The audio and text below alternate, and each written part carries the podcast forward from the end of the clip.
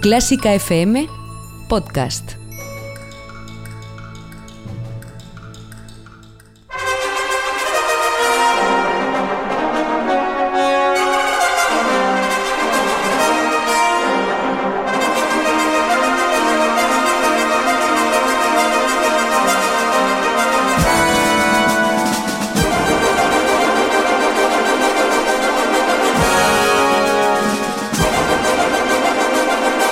Actualidad de la mejor música en el ático.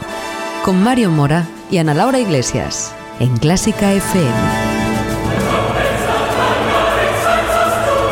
Saludos a todos, abrimos las puertas del ático, el espacio de actualidad musical de Clásica FM, con estas noticias que te contamos cada semana en esta plataforma, noticias que te contamos también gracias a todos los que nos apoyáis altruistamente en Clásica FM con esos 5 euros mensuales que nos ayudan a seguir aquí cada semana contándote la actualidad de la mejor música del mundo. Hoy lunes 24 de febrero vuelve la actualidad a los lunes de Clásica FM después de una semana de descanso con Cuéntame una música y comenzamos la semana en el ático mirando al Poder Legislativo Español, miramos al Congreso de los Diputados porque una vez el nuevo gobierno comienza ya a tomar las primeras decisiones, vamos a poner el foco en todo lo que tiene que ver con el mundo de la música clásica. Ana Laura Iglesias, ¿qué tal? ¿Qué tal, Mario?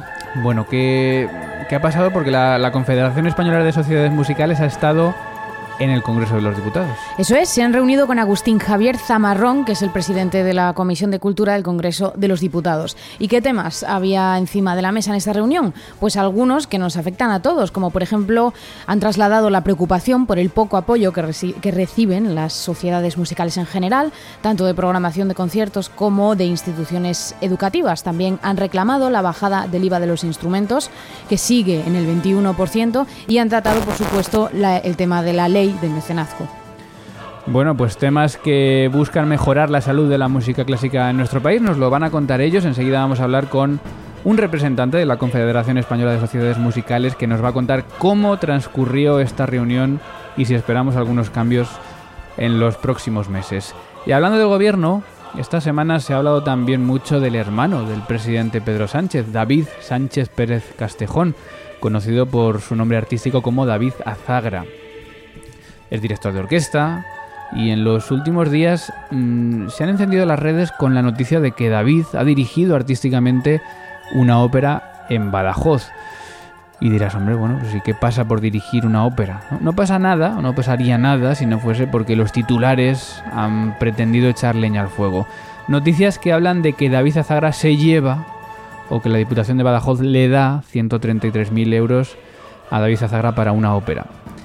Voy a repetir un mantra en esta columna para que quede claro. Me parece mal que se nombren cargos solo por ser familiares o amigos del presidente del gobierno. ¿Pero esto ha ocurrido así?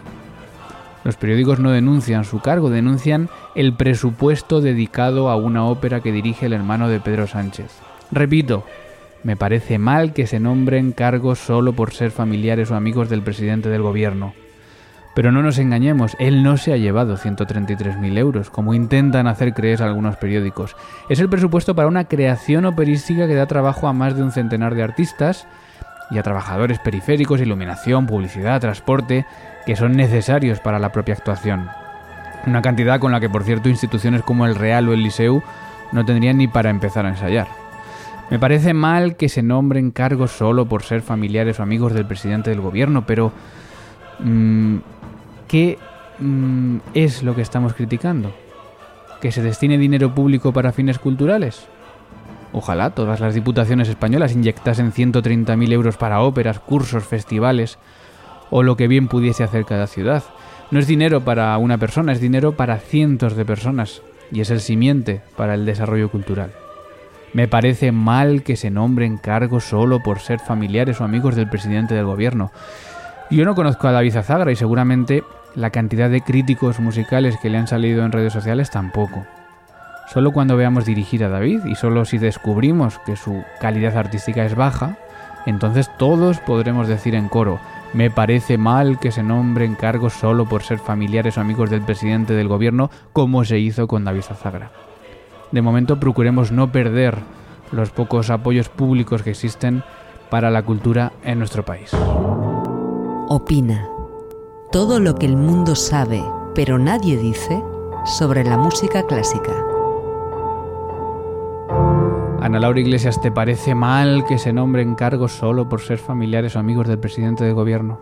Eso por supuesto, creo que es bastante de lógica decirlo, pero aquí no se está poniendo en tela de juicio si se le ha contratado por ser el hermano de Pedro Sánchez o, por qué. Eso es que queda al margen de todo debate. Bueno, y era, era fácil compartir ese titular de se le dan 133.000 euros. Bueno, eh, de ese dinero han vivido pues cientos de personas. Claro, y es para el proyecto, no para él. Pero bueno, en fin, hoy hablamos de gobierno, enseguida nos cuentan nuestros amigos de la Confederación Española de Sociedades Musicales cómo fue esa reunión con la Comisión de Cultura del Congreso de los Diputados. Aquí comienza el magazine informativo de Clásica FM. El Ático, con Mario Mora y Ana Laura Iglesias.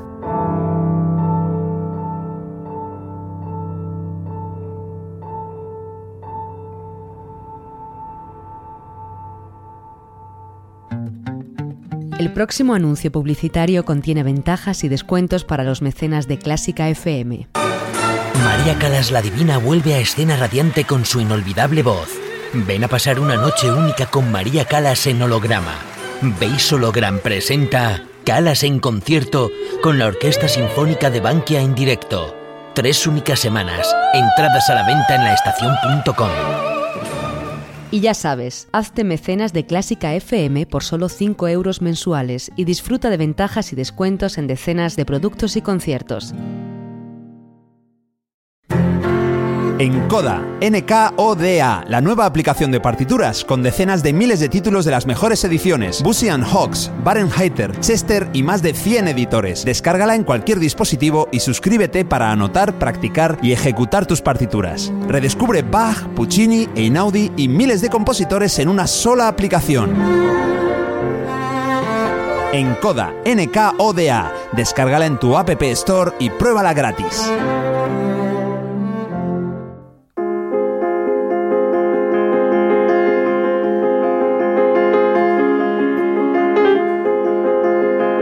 El Ático, con Mario Mora y Ana Laura Iglesias.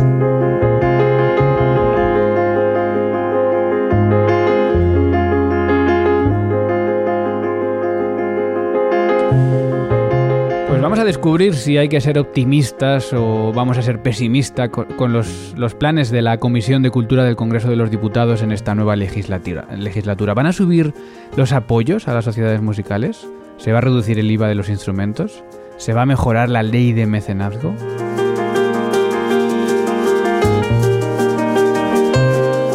Bueno, vamos a ver si somos capaces de responder a estas preguntas. Luis Vidal es secretario del, eh, general de la Confederación Española de Sociedades Musicales. Luis Vidal, bienvenido a Clásica FM. Muy buenos días, muchas gracias Mario por invitarnos a, a participar en nuestro programa y que nos sirva de voz para reivindicar lo que consideramos un trato injusto que nos da la Administración a nuestro colectivo. Es decir, llegábamos a esa reunión eh, pesimistas y yo te pregunto en primer lugar, ¿salimos optimistas? Bueno, tengo que decir que todas las reuniones que hemos mantenido con los diferentes miembros de la Comisión de Cultura han sido siempre interesantes, desgraciadamente no han sido provechosas. La legislatura en la que Marta Rivera de la Cruz presidía la Comisión de Cultura, dejamos un camino trazado, pero bueno, todos conocemos el devenir político de los últimos años y, este camino pues quedó, quedó paralizado. Ahora con el señor Zamarrón pues renovamos nuestras fuerzas, renovamos nuestro, nuestra persistencia en nuestros planteamientos y el señor Zamarrón nos ha transmitido el mensaje de que él es especialmente sensible con los problemas que sufre el mundo de la música y en concreto y en particular el mundo de la música de base, algo que según nos ha contado comparte con, el actual ministro, señor Rodrigo Uribe. Si esto es así, tendremos que ser optimistas, pero más que optimistas o, pesimistas, lo que vamos a ser es persistentes. Eso es no importante. vamos a dejar de reivindicar lo que creemos que es justo. Eso es importante. Bueno, yo lanzaba ahí tres preguntas, ¿no? Que es un poco en el comunicado que habéis emitido los tres puntos en los que os centrabais. Quizá el más amplio es eh, los apoyos, ¿no? Los, los apoyos generales a las sociedades musicales. Sociedades musicales, claro, pues incluye todo tipo de sociedades, supongo, ¿no? De conciertos, educativas y demás. En este punto, ¿qué, qué, qué habéis reivindicado y qué os ha, y qué os ha dicho? Sí, nosotros mm, lo que hacemos es, desde hace mucho tiempo tenemos identificadas unas carencias en el marco normativo que nos es de aplicación, o bien carencias o bien trato incorrecto. Y estas carencias las, las tenemos catalogadas por, por ámbitos normativos.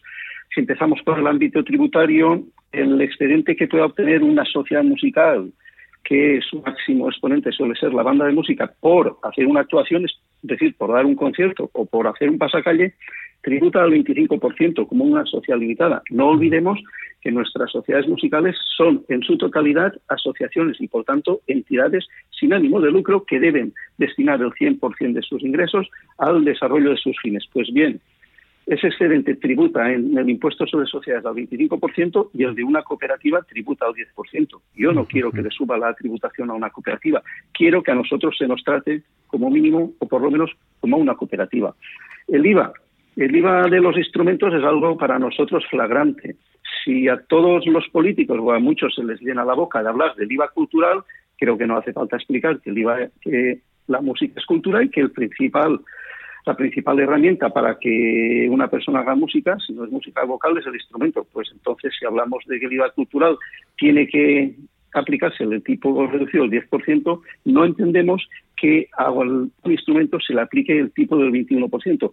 Máxime cuando ese es el tipo que se aplica con distintas fórmulas en países de nuestro entorno como Portugal, Francia o Italia. No hacer eso supone perjudicar no solo al artista, sino perjudicar también a la industria que hay a su alrededor. Es decir, un mismo, un mismo piano que compremos en Portugal eh, tiene menos IVA que si lo compramos aquí, entiendo. Por supuesto. Sí, uh -huh. en Portugal el IVA reducido es del 9, aquí es del 21, 12 puntos. Es decir, que es podría, pod claro, podría haber un poco la tentación de, de, los músicos decir, no, no, pues me lo compro allí, que, que, me va a costar a lo mejor, es que un instrumento a lo mejor de 20 o 30 mil euros, un 10% de diferencia es mucha diferencia. Claro, compensa el viaje. O para instrumentos que no requieren el viaje para probarlo, pues todos sabemos en la economía globalizada que poquito cuesta comprar a golpe de clic. Uh -huh. En fin. Nos, nos decía una, una, oyente, dice en Twitter, arroba M. Gómez Morán, dice, tendrían que bajar, son herramientas de trabajo, no artículos de lujo, ¿no? Eso es un poco la, la razón principal. Sí.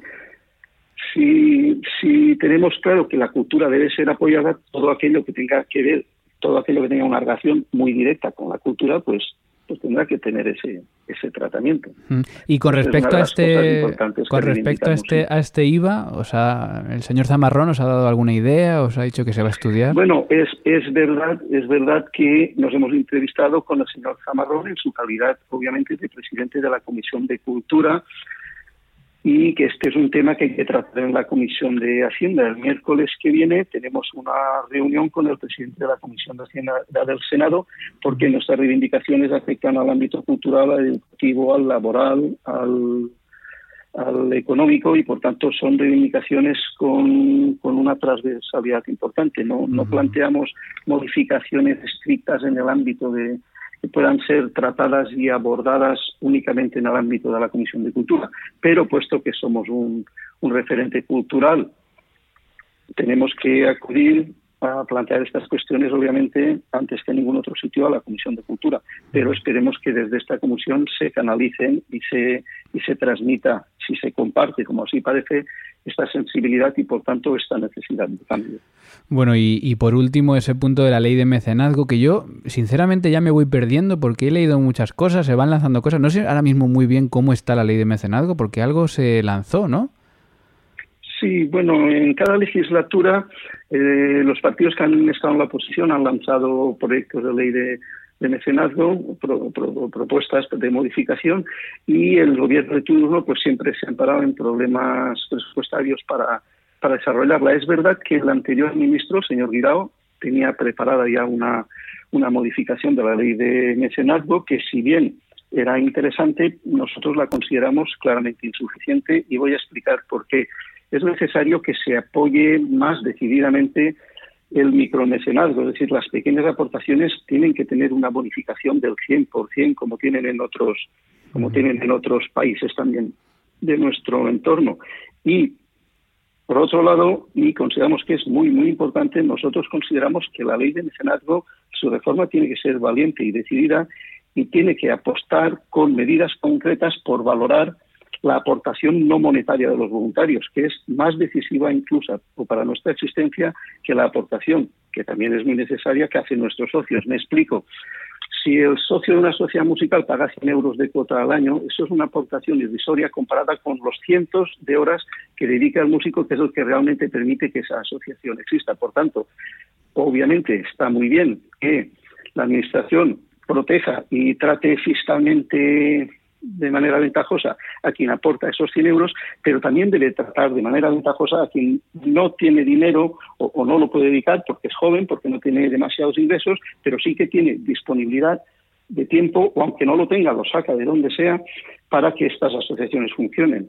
No puede ser que en un concurso público no se tenga en cuenta que una persona joven que ha preparado una oposición y que además ha destinado parte de su tiempo a que la banda de su pueblo, su ciudad, siga funcionando, no puede ser que no se beneficie y que lo trate exactamente igual a otra persona que solo ha estado en su casa estudiando, algo muy meritorio, pero, pero no puede ser que si alguien ha contribuido al interés general participando en las actividades de su banda, por ejemplo, o de su orquesta o de su coro, no, no, no, la sociedad no le devuelva ese esfuerzo, en, en este caso, pues, en forma de, de medio punto en, en su valoración de su oposición, por decir algo.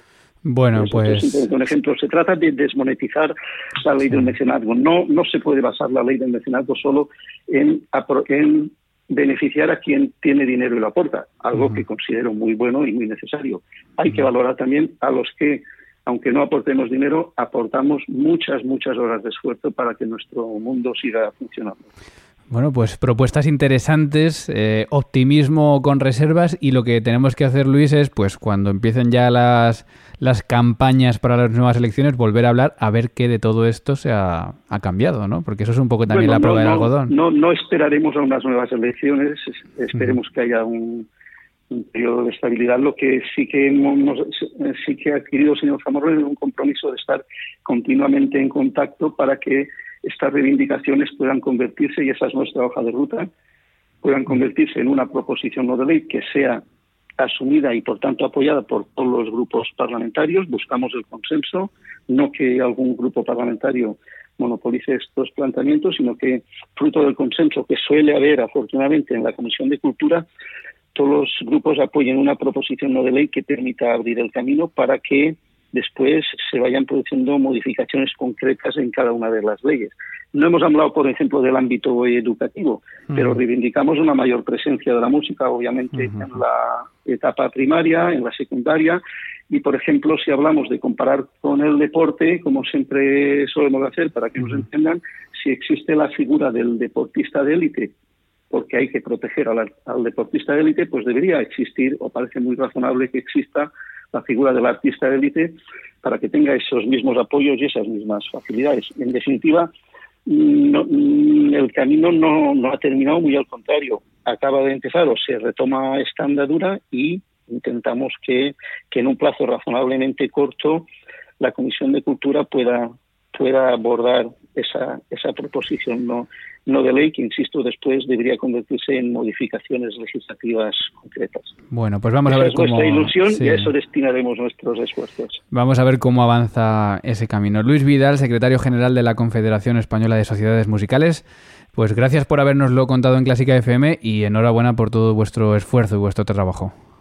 Muchas gracias a vosotros y a vuestra disposición para seguir explicando este tipo de cosas. Pues seguimos en el ático, seguimos en Clásica FM y además de las novedades legislativas en cultura y otras noticias en el mundo de la música clásica. En la agenda clásica nacional destacamos dos noticias buenas y una mala. El Teatro Real llega a los International Opera Awards con cuatro nominaciones. Mejor compañía de ópera, mejor orquesta, mejor estreno absoluto por Jesuis Narcissist y mejor grabación en DVD por Street Scene son las categorías a las que el Teatro Real accede como finalista en estos International Opera Awards. El Festival de Peralada también llega a la final nominado como mejor festival. Los ganadores serán anunciados en el próximo mes de mayo. Y la otra buena, tres producciones del Teatro de la Zarzuela a los premios Max como mejor espectáculo. Las producciones del Barberillo de Lavapiés, Doña Francisquita y Tres Sombreros de Copa destacan como producciones españolas en la final de los premios Max de Artes Escénicas. Los ganadores se conocerán el 29 de junio. Y la mala Ópera Aragón cierra tras 10 años de actividad. Después de 10 años de actividad operística en Zaragoza, la Ópera Aragón anuncia su cierre por falta de sucesión en la dirección de la institución. La falta de apoyo de las instituciones y la falta de socios han sido los principales problemas que han dificultado su continuidad. Zaragoza se queda así sin una programación operística continua.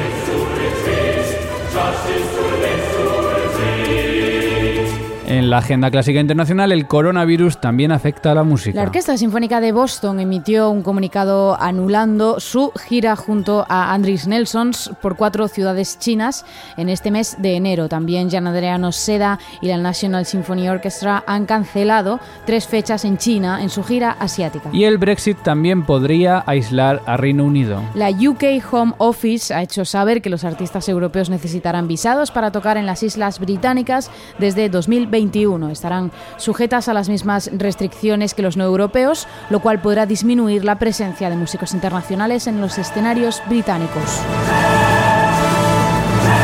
El Ático, con Mario Mora y Ana Laura Iglesias. Y nos vamos a las redes sociales. Estamos en Twitter, en arroba clásica FM Radio, donde somos una comunidad de 10.646 amigos y amigas. Y preguntábamos esta semana si echabais de menos a alguien en esa lista que dimos en el último programa del top 10 de compositores más interpretados en 2019.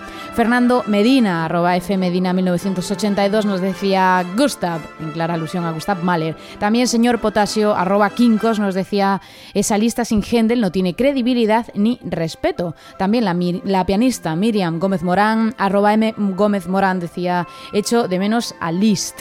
También Cuchi Cuchi 59, arroba Cuchi Cuchi 59, diría, yo añadiría a Paganini, me fascina. Pero fíjate que estos compositores, Mahler, Liszt, Paganini, eh, Händel, eh, claro, tienen una cosa, es que son compositores para una formación, no para todo, porque al final, ¿quién está? Beethoven, Mozart, Haydn, Brahms, compositores que hacen tanto para orquesta como para instrumentos de cámara, solistas y demás, y por lo tanto están mucho más presentes. Mahler, pues seguramente se toca mucho, pero solo por las orquestas. Claro, y el ranking contaba con todo tipo claro, de el ranking cuenta... Y Liszt, igual, Liszt se toca muchísimo, pero los pianistas. En música de cámara o en orquestas no, por lo tanto, esa es la desventaja de estos compositores que se centran más en en, bueno, pues en un tipo de, música. Estamos también en Instagram, en arroba clásica FM Radio, donde puedes seguirnos como así lo hacen 1576 personas y también puedes seguirnos y comentar nuestras publicaciones en facebook.com barra clásica FM Radio. Con muchos comentarios. Por ejemplo, sobre el estreno de esta temporada de Educando con Música de Isabel Roch. Por ejemplo, Pilar Ejido nos decía, precioso programa, enhorabuena Isabel Roch, me encanta, describes perfectamente el ritmo de nuestro día a día con esa charda de Monty, a veces rápido, a veces lento y además interpretada por David Garrett, tampoco conocido y menos escuchado en España. También comentarios para el entrevistado en Con el Jazz hemos topado, Reiner Elizarde, que decía, muchísimas gracias a Carlos de Clásica FM Radio, nos lo pasamos en grande en la entrevista, me divertí mucho, nos vemos en el Café Central. Comentarios del propio entrevistado en, Facebook. Por cierto, este concierto ya pasó. Lo siento para los que no hayáis escuchado este, este programa de Con el Jazz hemos topado. Rinier Elisard, que ya estuvo en, el Café Central de Madrid. También puedes ponerte en contacto directamente con nosotros en contacto o con una nota de voz gratuita en el 0034 722 254 197. Y gracias a todos por participar y por difundir, por hacer de embajadores de Clásica FM, bien sea en las redes sociales, también a través de iVoox. Ya sabes que puedes comentar o darle a me gusta a nuestros audios, como lo han hecho esta semana Lisandro Lafranco, Adolfo Higuera, Ricamar, Rodrigo Varas López, José Manuel Muñoz Jiménez, Dead Case, José F. Flores, Dogba, y a todos los anónimos, lo cual os agradecemos enormemente porque eso nos ayuda a tener más visibilidad ya que cada vez más gente conozca Clásica FM.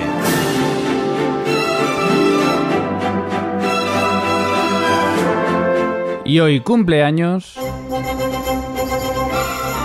Luigi Densa, compositor napolitano de finales del siglo XIX y principios del siglo XX y además guitarrista y mandolinista, instrumentos para los que escribió un gran repertorio. En 1898 movió su vida a Londres, donde fue profesor de canto en la Royal Academy of Music. Fue uno de esos compositores conocidos como One Hit Wonder, compositores de un solo éxito porque es especialmente famoso por este Funiculi Funicula que estamos escuchando en la versión de José Carreras para celebrar el 174 aniversario de Luigi Densa. Y entra ya en el ático Carlos Iribarren que viene a ponernos a prueba con un nuevo capítulo de ¿Quién es?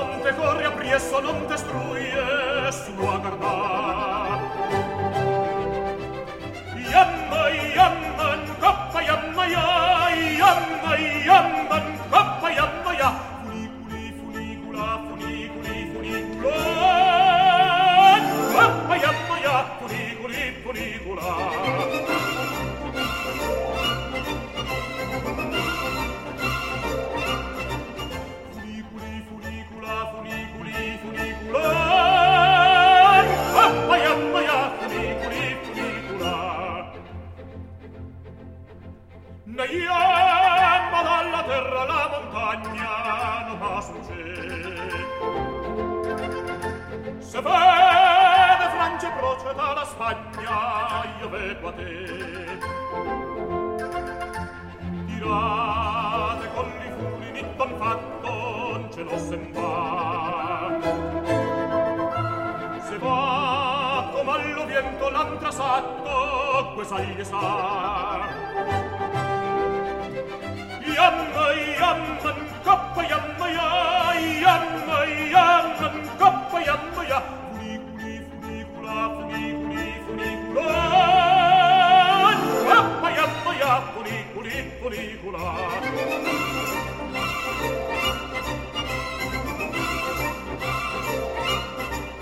Funicula, funicula, funicula, funicula, funicula, funicula, funicula,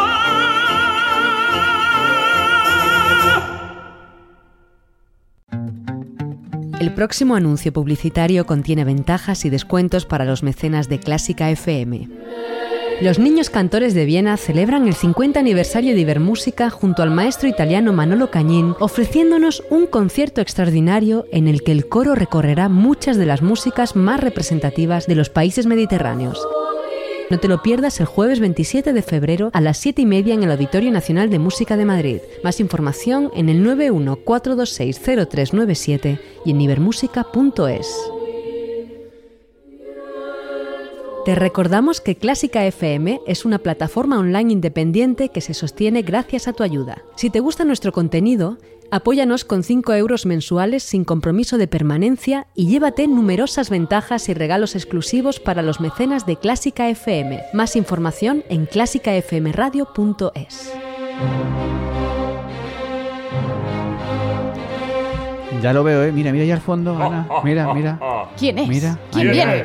Ha llegado Carlos Iribarren, muy buenas. Muy buenas. Vengo. Vengo vengativo, vengo. Sí, últimamente me, me- me ganáis, me ganáis, acertáis. Bueno, pues vuelve un quién es. Recordemos tres pistas musicales para adivinar a un personaje que está relacionado con la música de alguna manera. Normalmente son compositores. O la toca, o la compone, o la Sí. escucha. No, eso no. No, eso de momento no. O la investiga, eso no hemos llegado todavía. Venga. Musicólogo, ¿te imaginas? Sí. Hoy, hoy he diseñado la primera pista para que Ana Laura sea feliz. Por, ¿Ah, partida, por partida doble, por la obra y por uno de los instrumentistas. Ya verás, ya verás, Dani.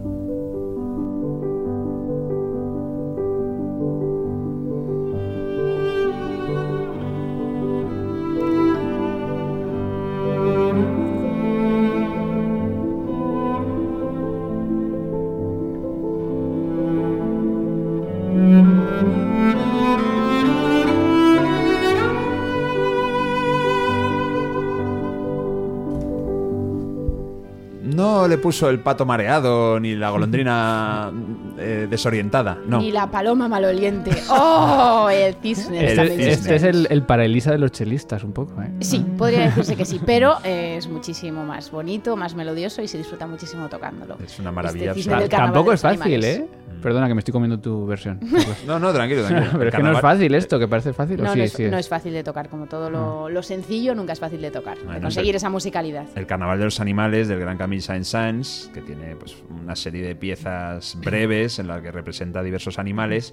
Hay un fila uno muy bonito por ahí dedicado a esta, a esta obra. Yo cuando lo escuché me gustó muchísimo. Y como a Ana Laura le gusta tanto la obra, encima le he puesto al chelista eh, de referencia que tiene ella en los altares, que es Yoyoma. Oh, Yo-Yo Ma. sí. Yoyoma, que te gusta como músico y como persona incluso, ¿no? Que Sí, una- es un músico excepcional, posiblemente uno de los mejores músicos del mundo, es un chelista increíble y además tiene una, una importante, un importante compromiso con la divulgación de la música clásica en todo el mundo, colabora también con muchos músicos de otro tipo de música, con músicos eh, celtas, músicos folclóricos, en fin, que es bueno. toda una persona de referencia en el mundo de la cultura. La pianista es Catherine Stott. Que es su pianista de cabecera, también maravillosa. Y hay una mala noticia, y es que el personaje no va a ser Yoyoma. Vaya, hombre, al yo ya me personaje, iba. al personaje, yo, yo, yo llama, yo me, me iba. Al personaje nunca se le menciona durante el juego. O sea, Claro, por lo una menos, pena. Por lo menos por mi parte. Venga, va. la primera pista lo que dice, nos quedamos con el título de esto, el Carnaval de los Animales, es que el personaje misterioso tiene una obra con un animal en el título. Tiene una obra, o sea que es compositor. Es compositor. Con una obra en el título. Con un animal. Con, con un animal en el título. ¿Vale? Guay, pero es que Vale. eso puede ser desde Gender hasta el siglo XX. No, todavía no acotamos. Ya está el, el, el Eh, tiquismiquis. el- el- el es que no me has dicho Es que, esa pista no es una pista. Claro, venga, vamos con la segunda. Eh, Ya, ya hay piano, hay piano, Mario, respira.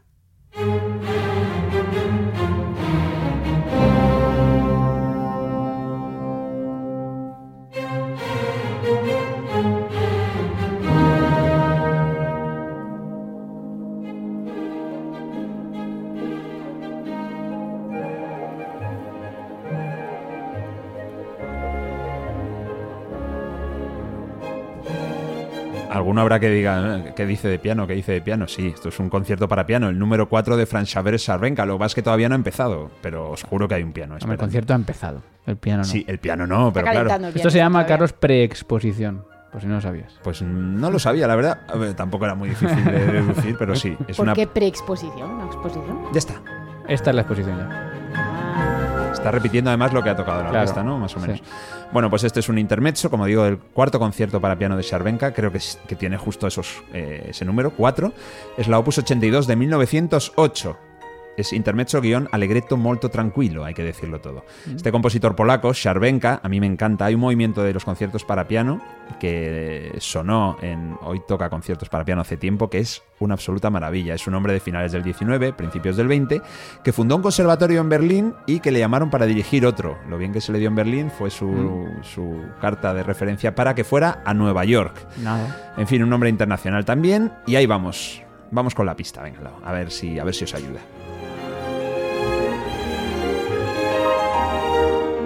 Este concierto se estrenó, como he dicho antes, en 1908. Bueno, pues ese año murió el personaje misterioso. 1908. Sí. Hombre, a mí me suena que Borsak sí que estuvo dirigiendo en Nueva York el conservatorio. Pero no sé si tiene algo con. No, el que dirigió el conservatorio fue Sarvenka. Ah, vale. Es que Ana siempre No, no. mezcla. Yo, yo es que me lío. Es ya normal, porque a mí también me ha pasado a veces que estoy explicando cosas, me han, pre- me han hecho una pregunta luego sobre el personaje y he contestado sobre... eh, en El este- otro. Claro, sobre Sarvenka en este caso, o sea que... Yo hilo conexiones con Sí. todo lo que Las pistas que tenemos ahora es que murió en 1908 Ujú. y que tiene una obra dedicada a un animal. Con un animal en el título. Con un animal en el título. Sí, dedicada a un animal, lo has dicho tú. Vale, romántico post-romántico. Vale, bueno. Son las yo- dos únicas cosas que sabéis. El resto es información Sí. de adorno pues para la música que escuchamos. Yo, Pues entonces seguimos, Yo sigo sin. demasiado amplio. Sí, vamos Vale, con la tercera. Vamos con la tercera. Más piano, más piano.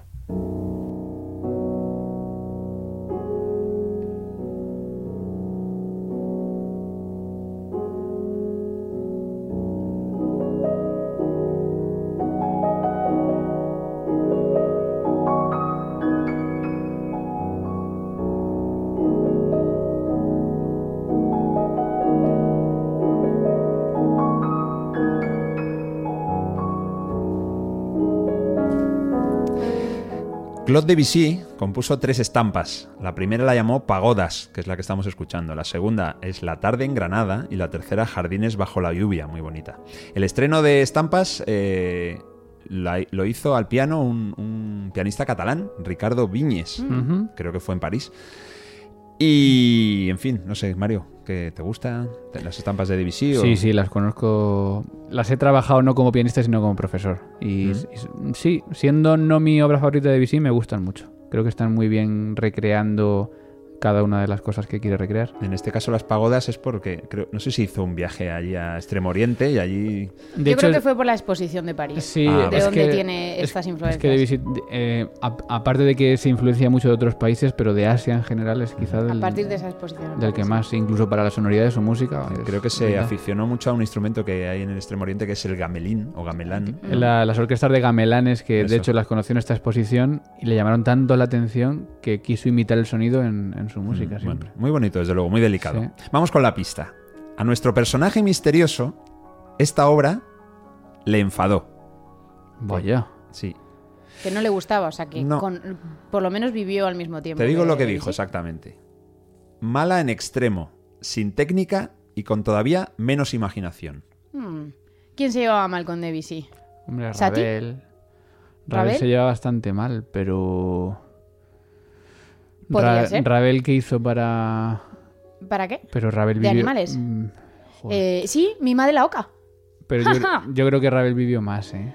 Eh, Más ya. de 1908. Sí, sí, de hecho tiene obras que son de los años 20. Bueno, Albeniz murió, Albeniz murió por ahí, pero eh, no conozco ninguna obra con un animal y yo creo que Albeniz y Debussy se llevaban bien.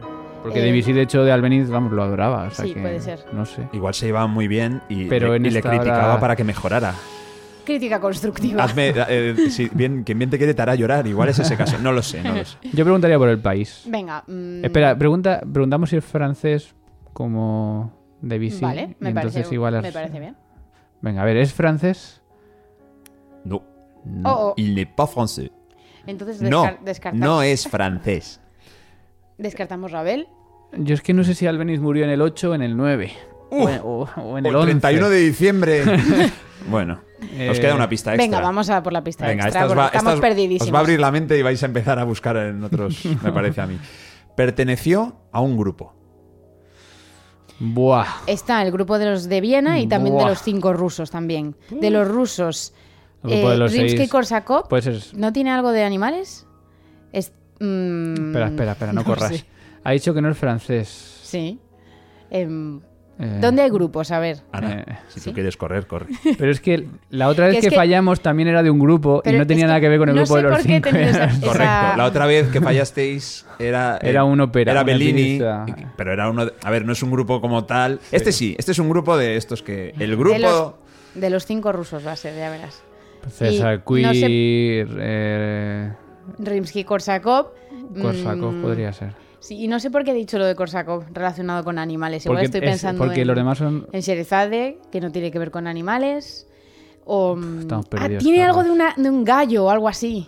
O ¿Qué de una gallina de oro. Se lo está Que inventando. no, que no, que tiene De algo los huevos de oro. Que de verdad. ¿Quién no recuerda la gallina de los huevos de oro de, De Rimsky-Korsakov. Rimsky-Korsakov? Mussorgsky murió antes. Mussorgsky. mm, eh, Sí, es anterior. Habéis dicho tres músicos, os faltan dos, ¿eh? Del grupo. Pero- de he ese grupo. Sí. Sí, hay, hay otros Empiezan dos por. B los dos que os faltan. Borodin Borodin. y... y... ¿Quién es el otro? Y otro que he utilizado yo como seudónimo de vez en cuando y que era el líder, era el jefe, era Mili Balakirev. Balakirev. Balakirev. Es verdad. Es verdad. Bueno, pues Balakirev era, era muy... vir- Le gustaba el virtuosismo. Espera, pista, pista, pista bis. Sí. Por favor. Es gente muy conocida. Los Vale. personajes que yo elijo son muy Tiene que ser conocidos. Korsakov. Así Es que lo que iba a decir, Balakirev Balakirev no y Kui Ya.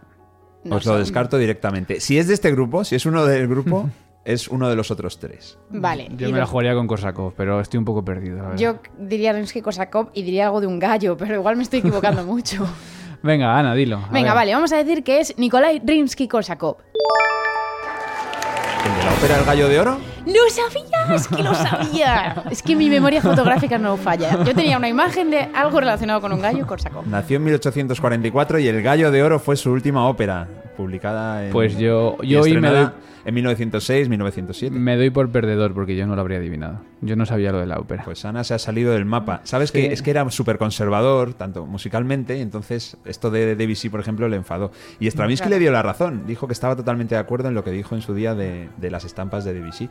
Así que nada, me Bueno. quito el Ay, sombrero. qué bien, qué- qué- qué Ana Laura. satisfacción, qué bonito. Habéis Hoy solo hay, solo hay una ganadora hoy, es ella. Yo lo No, reconozco. sois un equipo, sois un equipo. Ha habido un momento que ya cuando ha empezado con el gallo, luego la gallina, luego o sea, lo- lo- el oro, los huevos de oro, digo, se va a acabar con el cuento de la lechera. Muy bien, muy bien. Bueno, pues nada, lo hemos adivinado. No sé si en casa lo habrán adivinado, ya nos lo dirán en las redes sociales. Y este ha sido un nuevo episodio de ¿Quién es dentro del ático de Clásica FM? Gracias, Carlos. A vosotros.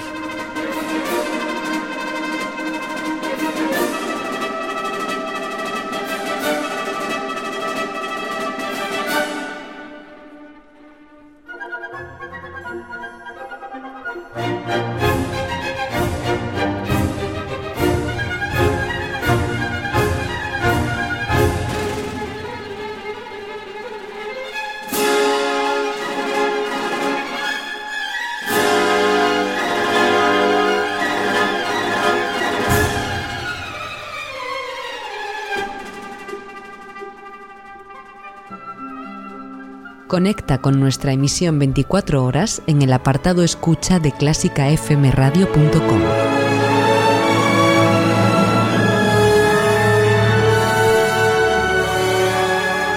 Y vamos ya cerrando las puertas del ático, recogiendo todo el confeti después de estas fiestas que nos pegamos aquí. Y vamos recordando primero la agenda de mecenas, porque esta semana tenemos un concierto de Ibermúsica donde los mecenas pueden tener descuentos.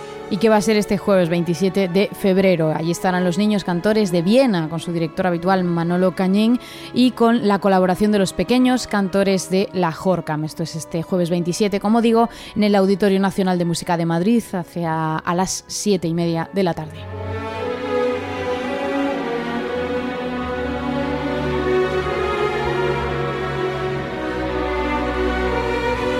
Eso, a las siete y media, no hacia las siete y media, no voy a ser que lleguéis tarde y os perdáis unas cuantas. Aunque bueno, son piezas breves, hacen una selección musical bastante interesante. Pero bueno, mejor no llegar tarde. Agenda de Clásica FM, ya sabes que si no puedes ir a este concierto, no puedes ver música en directo, cosa que, que recomendamos siempre, pues tienes muchos podcasts también que escuchar esta semana, uno cada día en concreto, aparte del ático de hoy 231. Mañana martes, hoy toca con Carlos Iribarren. Este miércoles vuelve Isabel Juárez con Antiguayas, el jueves con el Jazz hemos topado, con Carlos López, y el viernes fila 1 Con el cuarteto número uno de Tchaikovsky.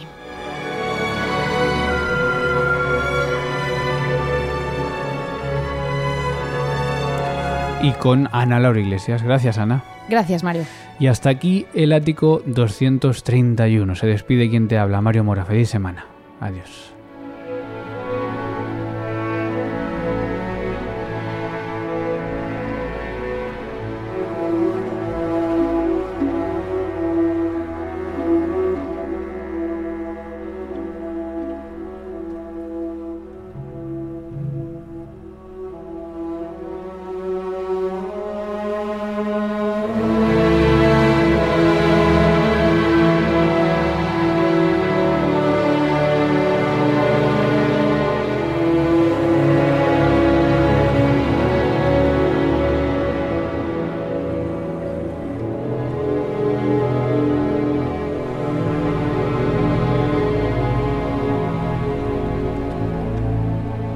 Y si has llegado hasta aquí, es posible que te gusten todos nuestros podcasts. Ayúdanos con 5 euros mensuales y haz que Clásica FM siga siendo posible. Más información en clásicafmradio.es.